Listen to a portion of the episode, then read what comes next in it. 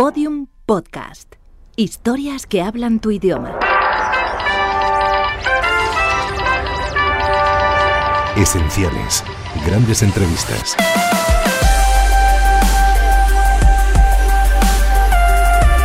Entrevista al escritor paraguayo Augusto Roa Bastos, realizada por Marta Robles en 1995 en el programa A Vivir que son dos días.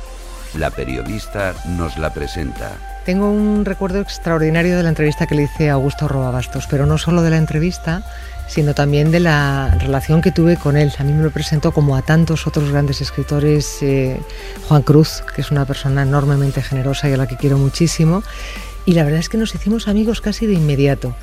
Y, por eso hay esa complicidad en la entrevista que yo creo que se, que se trasluce cuando uno escucha la conversación que, tuvimos. ¿no? Más allá del libro, más allá de todo, hablábamos del arraigo, hablamos de su país, hablamos de las sensaciones y, y el recuerdo para mí es un auténtico regalo.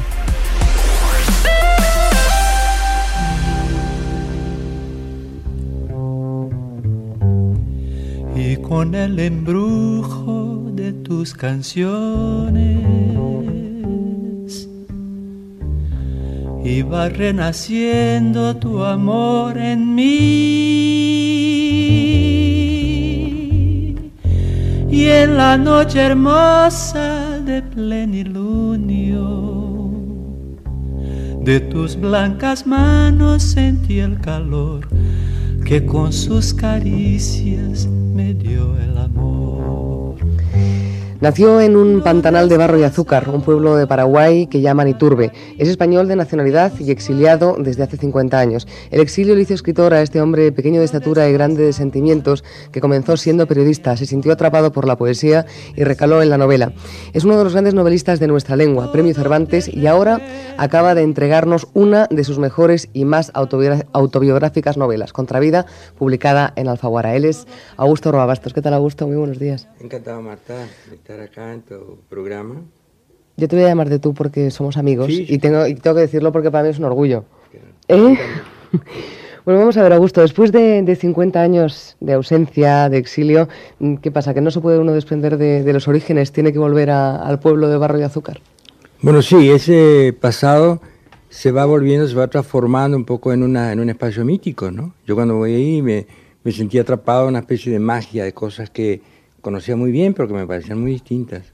Me encontré, por ejemplo, con gente que cuando yo era niño, bueno, eran muchachones y tenían todos, eh, me encontré con un pueblo de gente de 80 y 90 años. Y dije, pero qué bárbaro. Esto es así también el tiempo con la gente, que los mantiene alegres, en fin. Fue una, una, un encuentro, para mí, más que reencuentro, fue realmente un descubrimiento emocional nuevo de un pueblecito que ahora se está convirtiendo en ciudad. Ha prosperado, ha hecho bueno eh, sus pasos también y ahora está realmente bien.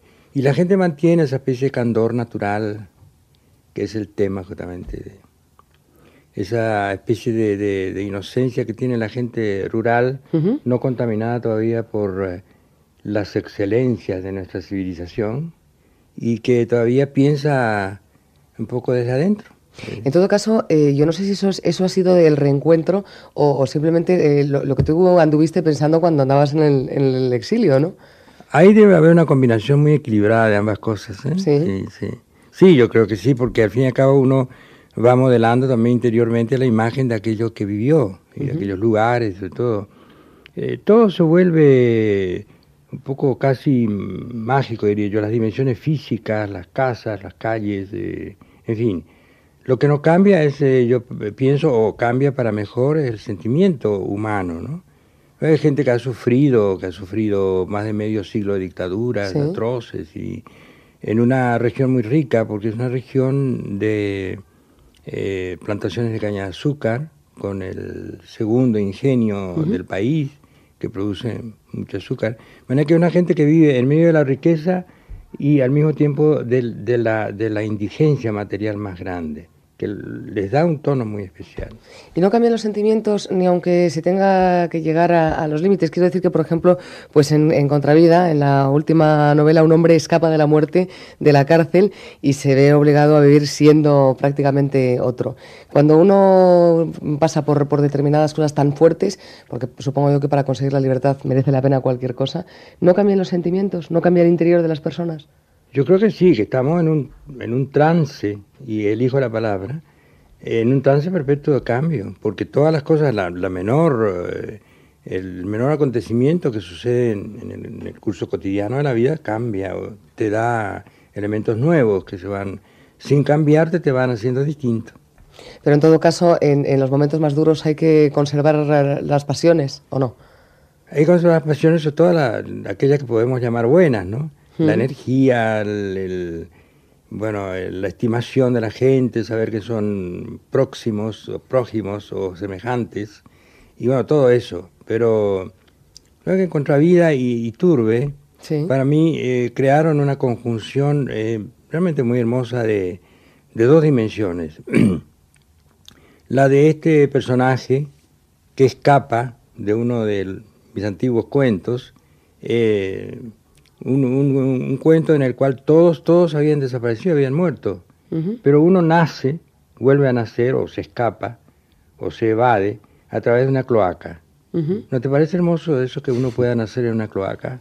Hombre, tanto como hermoso no lo sé. No sé, no, sé yo. Pero mantiene la dignidad de la persona. Eso sí, lo que me parece hermoso es, pues, eh, es que se pueda mantener la dignidad naciendo en una cloaca. Ese hombre que nace en una cloaca y que está condenado a huir un perseguido perpetuo como lo es todo mi pueblo, desde hace su independencia, digamos así, entre comillas. Pues, Tú mismo te has sentido un perseguido muchas veces, ¿no?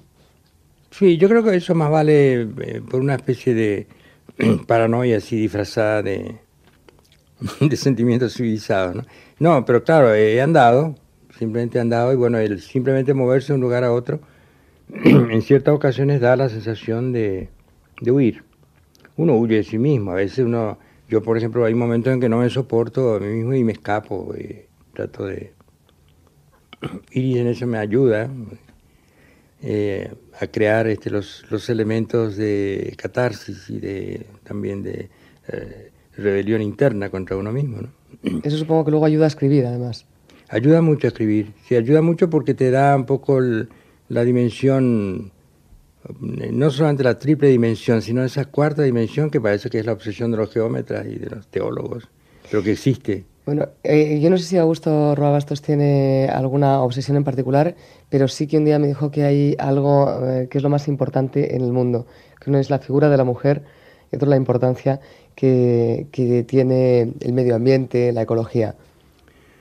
Bueno, yo sí, en lo primero, por supuesto, no solamente me he afirmado, sino he encontrado eh, no solamente la justificación, sino la razón de esa superioridad que yo atribuyo a la mujer, por el simple hecho de que es la transmisora de la especie, tiene la, eh, capacidad de concebir la vida, y eso eh, le otorga una cierta suerte de, don profético, del que carece el hombre. El hombre se estrella contra una pared porque no la ve, pero eso a, a dos pasos de distancia.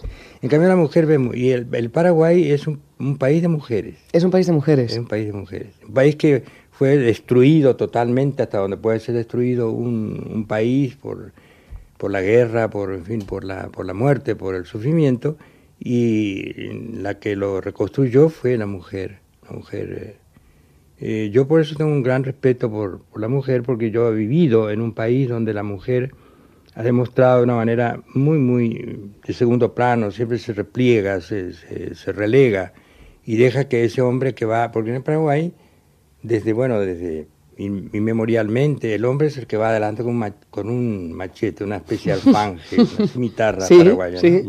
Y la mujer va con toda la carga de la casa y de los pesares y todo, al hombro, ¿no? Vaya. Y el hombre va va haciendo así con el machete, ¿no? Como si hiciera algo. Sí, como si hiciera algo, sí. Entonces, claro, cuando aparece un tigre en el camino, alguna cosa así, el primero que escapa es el hombre. La ah, mujer no puede, pues, con ese peso. Y Augusto, en, en, Contravida recuperas el territorio de tu infancia, recuperas tu pueblo, le llamas de otra manera, le llamas Manorá, pero parece que no quieres volver a vivir allí. Le recuperas literariamente, intelectualmente, pero no quieres hacer el desesilio y volver a, a, Iturbe. Sí, bueno, eh, lo que pasa es que yo quiero volver. Pero no Lo que ocurre es que los otros no quieren que yo vuelva. Todavía. Sí, me, me consideran un gringo. ¿Todavía de verdad no quieren que vuelvas? No quieren que vuelva. ¿Y por qué? ¿No están Y- orgullosos? No, no, no, porque suponen que el haber estado mucho tiempo fuera eh, ha desordenado todas mis eh, condiciones de, de paraguayo. Soy un intruso, un, un- un gringo que, eh, que es mejor tenerlo lejos. ¿no? Y entonces he ¿Te crees optado por la presencia en distancia, ¿no? Que estoy lejos pero cerca, pues me ocupo siempre de, sobre todo de las promociones jóvenes de, de Paraguay, que eh, están, eh, estas cosas también, de estos fenómenos, eh, en cierto modo biológicos que ocurren en los pueblos, ¿no? Que en un país con- con- eh, permanentemente aplastado eh, y, y baqueteado por, la, por las vicisitudes, por, por las catástrofes, va produciendo como una reacción en el proceso de, de vida, en eh, generaciones increíblemente fuertes, nuevas. Yo creo que por una especie de también de círculo de, de reacción contra eh, esta, estos más de 100 años de, de vida terrible para el país, ha fortalecido eh, la materia de esa juventud que está, que, que está adviniendo por promociones, por promociones nuevas. ¿no? Yo me he encontrado, en primer lugar, eh, eh, una, una de las cosas en, en la parte, digamos, física, antropométrica. mm, Este, muchachos altos de los 15 años ya tienen 1,90 de altura, además que yo los miro desde, como si estuviera metido en un hoyo. Me dan la mano, me sacan, sigo siendo bajo. Sí, pero luego hablas y ya es otra cosa. ¿Eh? Sí, bueno, este, trato de mantener por lo menos una cierta dignidad de, de apariencia, ¿no? Augusto, en, en la novela también hay un torturador que levanta la espita de, de alguna memoria. Y yo estaba acordándome ahora de los torturadores recientes de, Argentina. de la historia de Argentina, Sí. que tú has conocido muy bien, que tuviste un primer exilio en Argentina. ¿Te ha sorprendido la historia de, de la confesión de la tortura? No, no, no, no, en absoluto.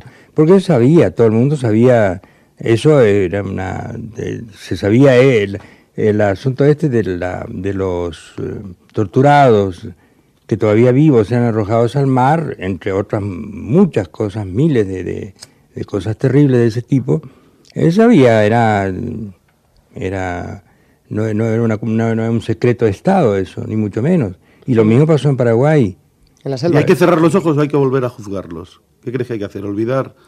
No sé, a mí me parece final? que esa, eso, este, este acto de, la, de un arrepentimiento, desde luego muy tardío, que ya, lo, ya lo, lo descalifica, eh, me parece que es un acto de cinismo más vale, ¿no? Sí, y hay una cierta hipocresía una también en to- en, hipocresía, toda la, en toda la sociedad, porque como tú bien dices, ya se sabía de Ya antes sabía. y de pronto ahora se sorprende todo el mundo mucho por esto. Sí, claro, me parece que hay un doble acto de hipocresía por parte del supuesto arrepentido alto jefe que, que delata, porque no es que esté contando, delata, es decir, es un doble traidor, un traidor a su clase, a su casta, a su clan militar, y después también eh, él se hubiera entregado a la justicia y desde la cárcel hubiera hecho esa declaración, hubiera quedado mejor. Claro.